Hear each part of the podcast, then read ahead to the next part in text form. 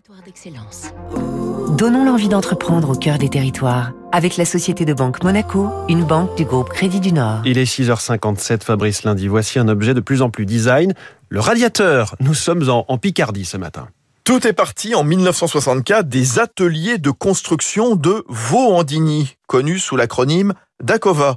Vaux-en-Digny, c'est une commune de l'Aisne entre Saint-Quentin et Maubeuge. Acova est l'inventeur du sèche-serviette, mais pas que, puisque depuis presque 60 ans, la marque fabrique des radiateurs de chauffage central ou de chauffage électrique. Avec un point commun, il faut que ce soit décoratif. D'où l'effort sur le design et les couleurs, 50 au total. Depuis l'usine centenaire Picarde, chaque année sortent 230 000 radiateurs. Les ventes ont explosé avec les différents confinements donnant des envies d'améliorer l'habitat. La moitié environ de l'activité d'Acova est générée par les produits sur mesure demandés par les architectes et les installateurs. Florence Dourou-Châtelier, sa DG. Si on a un escalier, on peut très bien imaginer un garde-corps. On peut prévoir un chauffage à, cet endroit-là.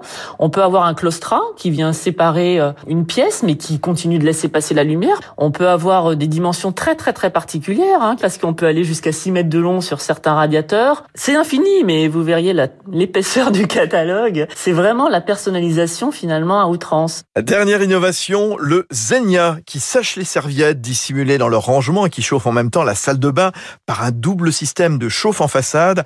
Akova, qui évolue dans le groupe suisse Zender, vient de moderniser son usine de laine en remplaçant l'ancien four de cuisson et la ligne de traitement de surface par un système moins gourmand en énergie. C'était Territoire d'excellence sur Radio Classique.